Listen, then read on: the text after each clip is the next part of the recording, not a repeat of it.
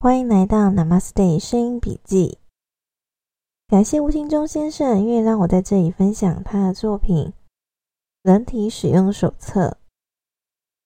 今天我们要进入的是第六章的日常保养里面的早睡早起。我觉得整本书最重要的观念就是早睡早起这件事，但是这也是大家最难做到的一件事。现代人在夜间实在有太多活动了。早睡早起，前一节敲胆经的功课，使人体可以生产足够的造血材料。这一节正确的睡眠，则是提供人体足够的造血时间。两者俱全，人体的造血机能就能够正常工作，血液总量就会逐渐增加。血气能量也就会逐渐提高了。有了足够的血气之后，不但能改善人体的肥胖状态，还能使皮肤的新陈代谢加快，皮肤会越来越光滑，肤色也会越来越健康。血气够了，皮肤就会出现血色，脸上自然会呈现白里透红的气色。同时，嘴唇也会自然红润。血气提升之后，脑部的供血增加，使人更聪明，反应更快。无论读书或工作，都会更得心应手。早睡早起，身体好，是我们从小就被反复教导的良好生活习惯。可是，现在每当建议朋友晚上最好十点钟睡觉时，百分之九十的朋友的回答都是：“那怎么可能？”只有那些已经得了不容易医治疾病的朋友，才会排除万难，勉强实施这个从小被教育的生活习惯。人体造血的最佳时段是从下午天黑之后到午夜一点，而且必须达到深度睡眠的状态，因此。建议每日至少保持在午夜十二点以前，累计共有八个小时的睡眠。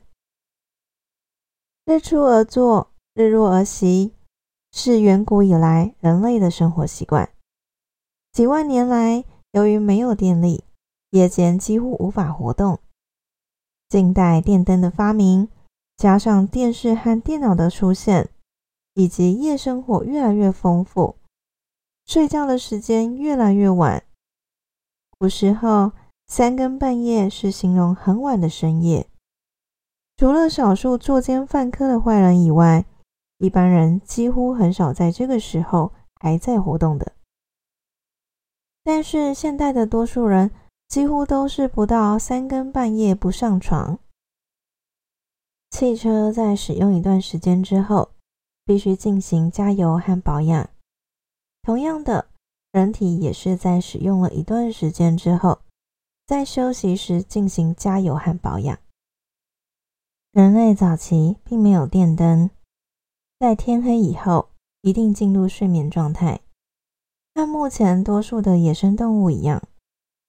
因此，这些加油和保养的工作必定排定在夜间人体睡着之后进行，而时间的控制。很可能就是用太阳的磁场变化来作为定时的控制装置。日出而作，日落而息，是人类的最原始作息方式。任意修改这个作息方式，必定会为健康带来重大的影响。正常的睡眠提供人体足够的造血时间，将吃进去的养分。转化为人体可以储存以及使用的血液，或是其他形式的物质。根据我们的经验，如果每天晚上十一点睡，加上前一章的敲胆经，改善营养的吸收，血气至少可以保持平衡，而且有很少部分的余序。如果十点睡，就可以使人体的血气形成上升的趋势。由于血气能量可以用血液的形式储存于人体内，可以储存也可以透支，因此，当我们有时候不得不有一两天晚睡的时候，可以在其他日子里早点睡，把不足的睡眠补回来。睡眠时间不对是现代人生病的最主要原因之一。对于这个原因所造成的疾病，解决之道也只有在正确的时间里将不足的睡眠补回来这样一个方法，没有任何药物可以替代。在这里暂停一下。当我看到这里的时候，我突然之间可以理解为什么有一些很注重健康。也注意饮食，注意运动，但是晚睡的人会生病，甚至得癌症。看似好像什么都注意了，却错过了最重要的这一件事情：早点睡觉。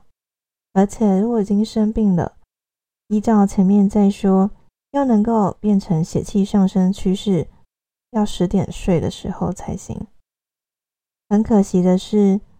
大部分的人能够十一点睡就谢天谢地了，所以如果身体有状况的人，得要排除各种诱惑，认认真真的让自己十点就在床上睡觉。而且他是说，重点在深度的睡眠，并不是十点躺在床上就可以了，而是那个时候你要能够在一点之前进入深度睡眠。那个深度睡眠的时间，才是真正能够修复的时间。所以，许多人的睡眠问题会变成健康问题，也是影响健康最大的一个部分。好好的睡觉，看似简单，刚出生就会的东西，婴儿最会睡嘛，对不对？但是为什么越长越大，越失去了这种能力呢？应该说，是什么让你？变得没办法好好的睡觉，因为现在太多诱惑了，一定要从内心去找到你要认真去执行这样的一件事情，调配你的生活习惯。以前电视都是固定某个时间在播放你想看的东西，而现在有了网络之后，你可以随你方便的时间选择你想看的东西，所以。应该可以更有弹性的去控制你的时间。然而，或许就是因为太方便了，会方便到欲罢不能，停不下来。那就要靠大家的智慧了，要如何让自己在欲望面前停下来，为自己的健康做一点准备。好，我们继续回到书的内容。当做到敲胆经和早睡早起的功课后，人体的血液会很快增加。这些血液会充盈于人体的脏器，人的形体不一定会变胖，但是体重一定会增加。原来血气能量很差的人，依照这种方法调养，有可能在一个月内增加一公斤左右的体重。增加的重量主要是来自于增加的血液。这是人体血气能量提升、走向健康的一种现象，并不需要因为体重增加而放弃了这个方法。这部分的重量增加和肥胖并没有直接的关系，因此建议读者在开始利用这本书所提供的方法之前，先量量身体某些部位的尺寸，那些你会担心发胖的部位，等体重升高之后。再来做比较，了解到底增加了是内部的血液，或者是外部的脂肪，不要受到体重计的愚弄。呵呵，到这里分享完日常保养里面的早睡早起，因为身体的修复需要血气的增加，而血气的增加就只有早睡。一点前的睡眠时间才是关键的影响因素，其他的方式都没有办法替代这件事，等于是无法替代的重要。很可惜的是，现代人的生活太忙碌，不是东忙西忙，就是东摸西摸，舍不得的电视和剧情，各种原因。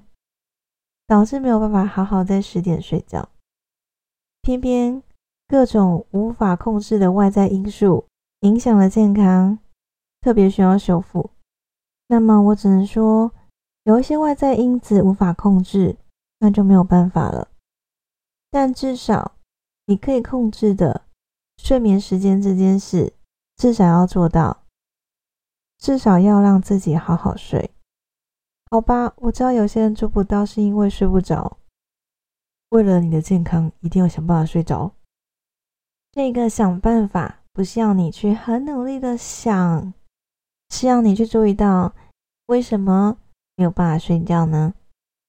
是不是太晚做一些要动脑的事情？是不是心里有事情放不下？